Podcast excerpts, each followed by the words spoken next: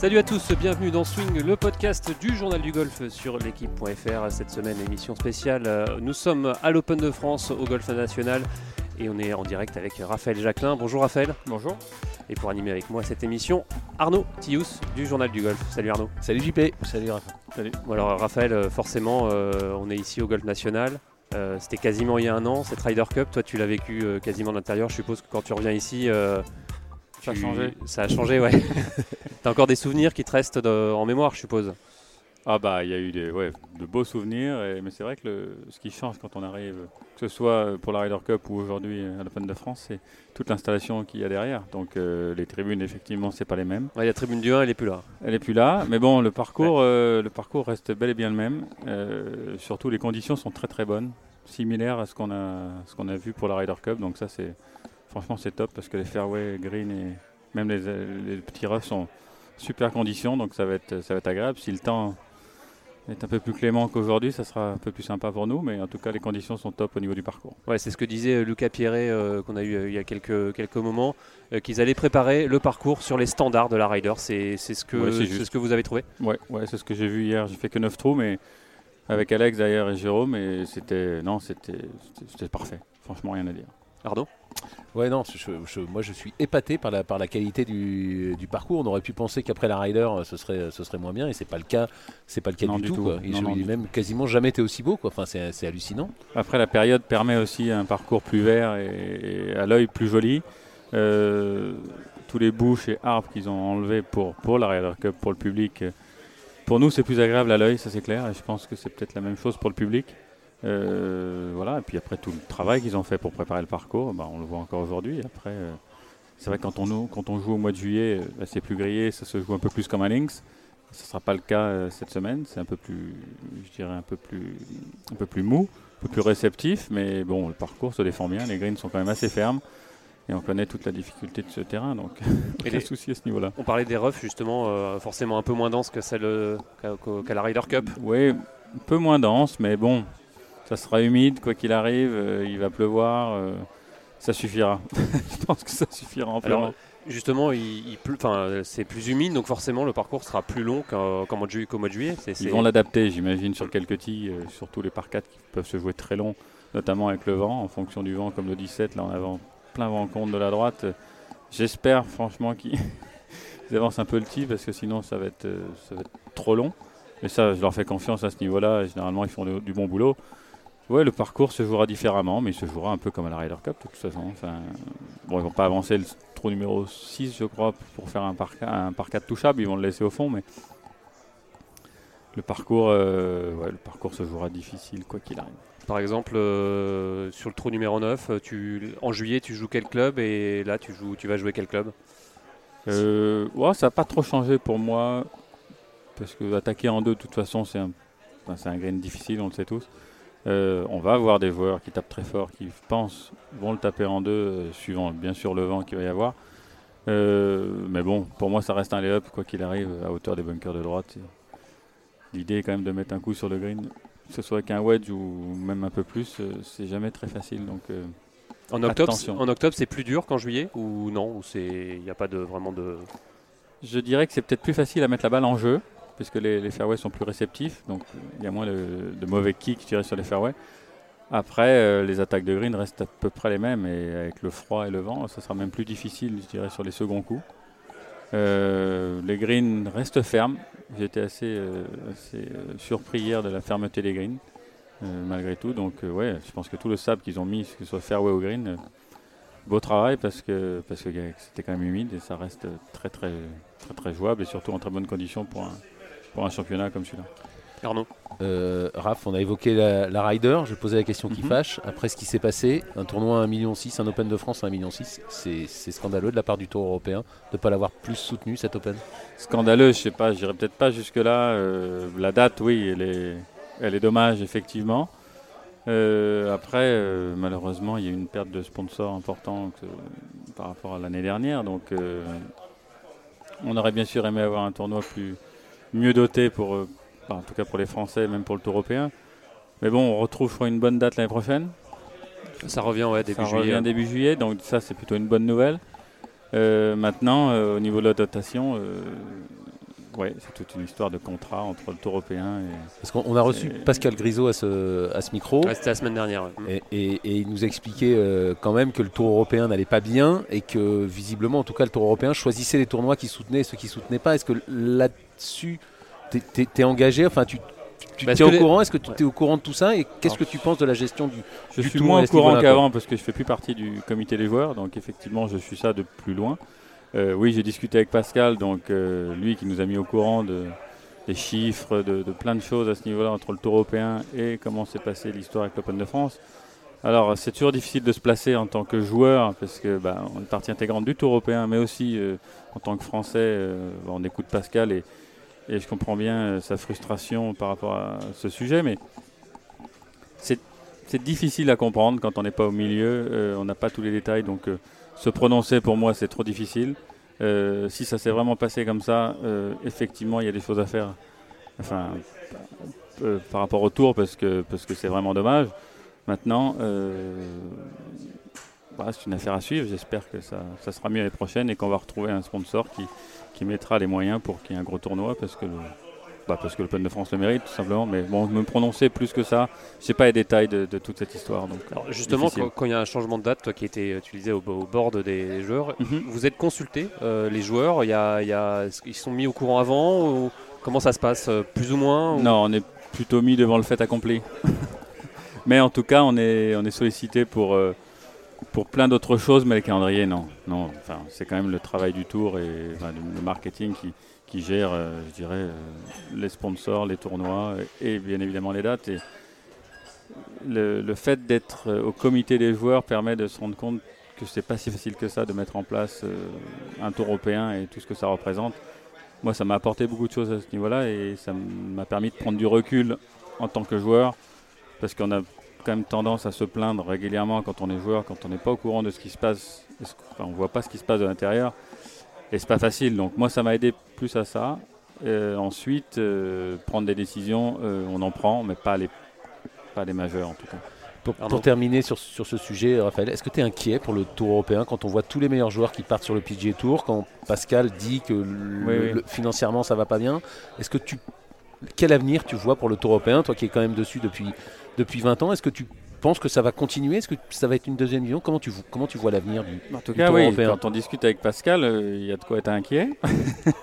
Euh, maintenant, euh, on est obligé aussi, nous, en tant que joueurs, de faire confiance à notre, notre directeur, à notre CEO, qui, est là pour, bah, pour faire tourner le tour. Il a apporté plein de choses nouvelles. tout n'est pas négatif, mais effectivement, d'après les chiffres que, que Pascal nous a annoncés, c'est ça paraît compliqué pour la suite. Donc, euh, mais mis à part les chiffres, voilà, on voit les joueurs qui partent aux États-Unis, mais si on se met à la place des joueurs, on aurait fait tous la même chose, donc c'est difficile aussi à défendre. Euh, rivaliser avec, les États-Unis, je pense qu'il ne faut pas chercher vraiment à rivaliser avec les États-Unis. Il faut plutôt essayer de travailler avec eux. Euh, voilà, mais encore une fois, je ne suis pas au board et je ne suis pas au milieu de toutes ces décisions, mais ça serait bien de faire un tour mondial. On en a parlé depuis très longtemps. Je crois que Faldo voulait le mettre en place il y a déjà très longtemps. Ça s'est jamais fait, mais voilà, ça c'est d'autres discussions encore plus compliquées. Mais moi, je pense que l'avenir c'est vraiment un tour mondial. Alors, ça va faire mal à pas mal de joueurs euh, au moment où ça va se faire, ça c'est clair. Mais en tout cas, derrière, ça sera plus juste pour tout le monde, je pense. Après, euh, je pense que dans le monde du golf, il y a les moyens de mettre des gros tournois, euh, comme veut faire le Tour américain, entre 10 et 15 millions d'euros de dotation. Alors, le montant de la dotation, je trouve un peu exagéré, mais bon, bref, c'est le marché du golf qui veut ça. Euh, des gros tournois à 10 millions partout dans le monde, il y a moyen de les faire, de faire un gros tour mondial. Par contre, il faut, il faut vraiment que les tours euh, négocient entre eux une grosse deuxième et troisième division pour que, pour que les joueurs puissent continuer à progresser et vivre en jouant au golf. Voilà comment je vois la suite après, on en est loin, je crois. Alors justement, pour revenir à l'Open de France, Pascal Grisot disait voilà qu'il faut trouver un nouveau modèle d'ici trois ans. Toi, t'aimerais, euh, ça serait quoi ton souhait de, voir comme type de tournoi ici euh, Peut-être un tournoi sur match play, peut-être un tournoi. Euh, on parlait d'une exhibition aussi. C'est sur ce parcours. Ouais, sur ce parcours. Bon, ce parcours est fantastique pour jouer un match play. On l'a vu lors de la Ryder Cup. non, il faudrait que ce soit quoi le parcours, parcours de Ryder Cup en Europe continentale en fait. ça serait plus simple.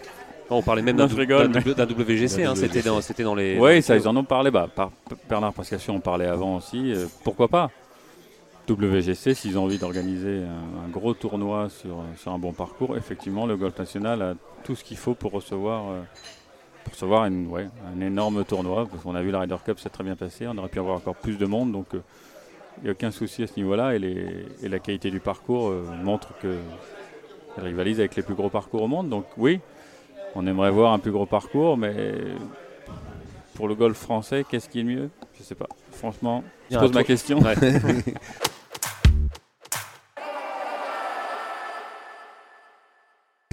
pour revenir à, toi et à ta carrière, là, tu, es, venu, es, venu, nous rejoindre, tu as fait tout ton échauffement, practice, putting.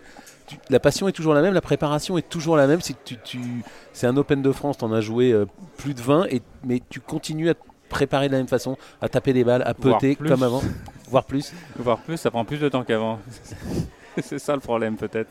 Euh, non, pour répondre à ta question, et j'en parlais aussi beaucoup hier bah, avec mon staff et tout, le, ce qui serait le plus frustrant à l'heure actuelle, c'est de, bah, de perdre ma catégorie pour l'année prochaine, qui est la carrière parce que je suis très limite. Pas parce que je vais plus jouer, mais parce que je sens que je suis capable encore de, de performer au niveau, que je progresse, je frappe bien, suffisamment bien pour pouvoir faire des bons tournois. Si j'ai plus cette catégorie, malheureusement, je le ferai, ben, je pourrais pas le faire. Donc euh, c'est ce qui serait le plus dommage à l'heure actuelle. Donc, euh, donc oui, je m'entraîne et je me prépare comme, comme avant, voire plus, parce que je me sens bien et je me sens capable de bien jouer, et, ouais, de faire des bonnes semaines. Donc voilà. Alors c'est, ce top, c'est, le top 40 de la Monelli, c'est ça, de la carrière monéliste Oui. Euh, ah, je suis 40e. donc c'est et un destin là, enfin un destin entre guillemets, revenir sur le Challenge Tour comme l'a fait Grégory Avray, c'est, c'est pas envisageable? Non, ça je ferai pas. Pourquoi? Parce que c'est. je pense que j'ai pas la même euh, motivation que Greg apparemment et j'étais très surpris, agréablement surpris de le voir, euh, de le voir super motivé à la fin de l'année. Euh, enfin après, après avoir pris sa réflexion, je pense qu'il a eu besoin de faire un point. Donc peut-être qu'après un point, je réagirais différemment, mais aujourd'hui, je te dirais non. Et Greg a réagi fantastique, il a fait un début de saison incroyable sur le Challenge Tour parce que le niveau est très très fort. Et puis là, il a sa, il a sa chance de, se qualifier dans les 15. Il est 21e, il reste trois gros tournois. Voilà, j'espère que j'espère qu'il va le faire parce qu'il est il s'est bien remotivé pour ça et ça serait ouais, ça serait beau de le voir revenir. Après, pour ma part, euh, non. Non, j'espère rester dans ces 40. et, si tu restes pas dans les 40, alors pas de challenge tour, mais est-ce que tu vas aux cartes ou qu'est-ce que tu Non, je vais pas aux cartes non plus. Fin de, carrière alors du coup euh, euh, Reconversion Ouais, je ferai un bilan après le Portugal, donc dans deux semaines. Parce que toi aussi, ça joue dans, les, ça, joue dans les deux semaines, toi aussi. C'est comme, comme, pour la carte. Moi, je peux marquer les points dans les deux semaines, euh, mais ensuite, il va falloir que j'attende la, finale parce qu'il y, y, en a deux, trois qui sont derrière moi qui vont jouer les finales. Alors, tu as les noms, tu, tu, vas regarder, tu vas les checker tous les soirs Il y a Aton et Luten qui sont, qui sont pas très loin, enfin 300 000, je crois. Bon, après, il faut les mettre, mais sur les finales, c'est plus facile à mettre. Donc à moi de marquer un peu pour déjà doubler euh, Bernard Langer qui est juste devant moi, je crois, rien. un cut même pas. Mais bon, il faut faire un cut. Euh, voilà, après, euh, oui, si ça se passe pas si mal, j'aurai une catégorie pour la prochaine. Sinon, à voir dans quel tournoi je pourrais rentrer avec sur invitation ou quoi, peut-être, je sais pas. Franchement, j'ai pas encore fait le point. Mais en tout, cas, son en, tout, cas, tu sens que tu as encore le, niveau pour, pour, pour, figurer sur le tour européen. De ne pas pouvoir jouer les prochaines, de ne pas pouvoir utiliser cette joker, entre guillemets, parce que je me sens capable encore. Mais bon. Parce que tu nous disais, euh, tu avais eu le, sentiment de progresser pour rester à chaque fois, comme on disait, à la 30e place européenne. Tu progressais chaque année pour te maintenir à ce niveau-là. Et là, tu sens que tu continues à progresser encore? En tout cas, de, ouais, je sens que le niveau est pas, pas loin. Alors, quand on voit les résultats, effectivement, c'est plus difficile à croire. Il y a, raté beaucoup de cuts, surtout cette année. Mais bon, beaucoup de cuts d'un point. Je crois qu'Alain m'a dit c'est peut-être entre 8 et 9. Donc, euh, ça change une saison, ça, énormément. C'est dommage, mais, mais bon, ça fait partie du sport. Donc, euh, ouais, ce qui serait frustrant, c'est ça, je le dis encore, c'est que quand tu rates d'un point, c'est que tu joues pas si mal. Euh, c'est pas comme si tu faisais des 78 toutes les, toutes les semaines. Donc, euh, à voir. À moins de me battre sur ces deux semaines déjà pour marquer un peu. Et puis on fera le bilan ensuite. Du coup, ça commence dès jeudi sur Stop de France Golf National que tu, bah, tu connais super bien au final. Oui. tu l'as joué un, un paquet de fois euh, depuis, toujours. C'est sûr, en tant que pro et, sûrement quelques fois euh, en tant qu'amateur évidemment. Donc c'est un parcours que je connais très bien. Euh, ça avait fini troisième en 2012 hein, c'est ça, de France. C'est ça, j'ai fait troisième avec une stratégie qui était assez, assez simple de ne pas faire de, grosses erreurs, donc de pas éviter tout ce qui est double et triple et quadruple, parce qu'ici on en voit chaque année. Donc ça sera la même stratégie, je vais éviter les gros, les gros scores. la, victoire, tu forcément, tu te sens capable de, gagner, enfin on va dire cette semaine Après, dans les conditions qu'il va y avoir, pourquoi pas? Après, quand c'est plus target et que c'est très long et effectivement c'est moins dans mes cordes, je dirais. Après, on est tous capables de gagner sur une semaine où tout se passe bien. Mais dans des conditions difficiles, en évitant justement les gros scores, suivant comment est le petit jeu autour des greens, parce que c'est loin d'être facile. Ça paraît plus facile que, qu'au mois de juillet, mais, mais c'est loin d'être facile. Il y a moyen de se glisser et pourquoi pas se retrouver en tête. En tout cas, on joue pour ça. C'est un Open de France en mode un peu british euh, cette semaine ou avec le vent, avec le... Il y a beaucoup d'obstacles pour un british. mais au niveau des conditions, c'est clair. Bon, il fera pas trop trop froid apparemment, mais ça risque d'être un peu venté et pluvieux. Arnaud Ouais, moi je, voudrais revenir. Tu, disais que tu avais un peu de mal euh, ces derniers temps avec pas mal de cuts ratés. Tu as mhm. bien joué euh, au Danil. Tu as fait une mauvaise dernière, euh, dernière journée. avec ton expérience et comment on vit une journée comme ça et comment, comment on, on, l'accepte comment on se comment on... se fait avoir comme dans les premières années. Et oui, sur un parcours que je connais bah, très très bien, le hall course. un quin vent droite-gauche, à l'aller, plein gauche-droite au retour qu'on connaît par cœur.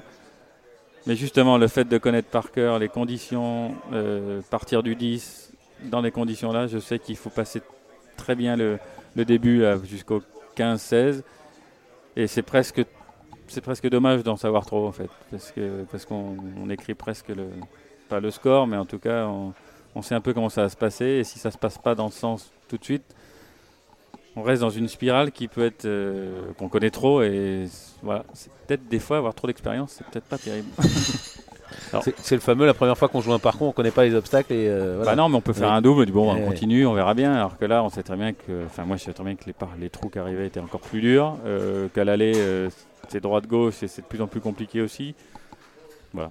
Mais ça reste un, ça reste un parcours de golf qu'il faut jouer sur chaque coup et c'est là l'expérience des fois. Alors, pas si évident à vivre. Justement, euh, au Denil, on a vu la victoire de, la victoire de Victor Pérez. Euh, vous mhm. étiez là d'ailleurs sur le green du 18 pour l'arroser copieusement de champagne.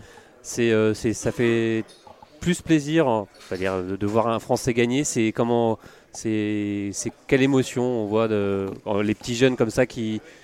Voilà, de le voir. Enfin, on, on, se devait d'être là sur le green du 18 à Saint-Andrews en plus sur le course, la Denil. Enfin, gros gros tournoi. Moi, j'ai bien figuré une fois, je finis troisième. C'est quand on arrive sur le du 18 et qu'il y a tout le monde, c'est quand même émouvant et on se devait d'être là pour lui. Euh, alors Victor assez réservé et très concentré sur ce qu'il avait à faire jusqu'au bout, jusqu'au son dernier petit putt, jusqu'à jusqu'au serrage de main de ses partenaires. Mais après, il a pu lâcher un petit peu quand on est arrivé. Donc euh, même nous avec le champagne sur le du 18, on savait pas trop comment comment se positionner. Euh, il y avait Peter Dawson qui jouait dans sa partie et qui m'avait arrivé avec le champagne. Je lui dis c'est bon, il me fait vas-y, pas de problème. Donc, non, c'est un moment incroyable. Enfin, je crois que pour lui, euh, ça restera à vie. Sa première victoire sur le Tour européen, euh, sur le 18 Saint-Andrews. je pense que là, pour battre ça, il va falloir qu'il fasse très fort et j'espère qu'il fera encore plus fort. Mais en tout cas, voilà, il était heureux, le plus heureux. Et nous, on était, enfin, moi, j'étais très heureux d'être présent et de pouvoir le féliciter sur ce, sur ce gagne du 18. C'est quelqu'un que tu connaissais avant ou c'est Non, je euh, l'ai rencontré sur le Tour européen. Et... Mais bon, c'est quelqu'un d'adorable, très professionnel et très consciencieux dans son travail. C'est l'évolution, encore je dirais, un step au-dessus de, ce qui se fait au plus haut niveau. Et ouais, je crois qu'il en prend, il prend une bonne direction. Il va montrer l'exemple à pas mal de, de jeunes qui, qui évoluent sur le tour déjà, mais qui, qui vont continuer à progresser grâce justement à des victoires comme celle de Victor la semaine, de, la semaine de. Alors vous jouez euh, cette, euh, cette semaine et à partir de jeudi avec euh, comme première partie Chris Wood et Ashun c'est un, bon draw. C'est, Oui, alors, Chris Wood je le connais depuis très longtemps et Ashun il joue ouais, assez régulier, donc ouais, aucun problème. Je peux jouer avec n'importe qui. Il n'y a pas des draws qu'on n'a pas envie de jouer avec certains joueurs ou non, non? Franchement non. non. Non, non, tout va bien à ce niveau-là. Arnaud Non, non, bah, moi je, suis ravi, je suis ravi et je bonne, bonne semaine à, Raph et en espérant que, que les deux derniers tournois se passent bien pour que bah, qu'il y ait d'autres podcasts, d'autres podcasts, d'autres podcasts. Merci, je vais y arriver. Ça marche. Merci beaucoup. Merci, à merci, à Raphaël de nous avoir accompagnés durant toute la durée de cette émission. Merci à vous de nous avoir suivis. Et nous, on se retrouve la semaine prochaine. Salut Bonne journée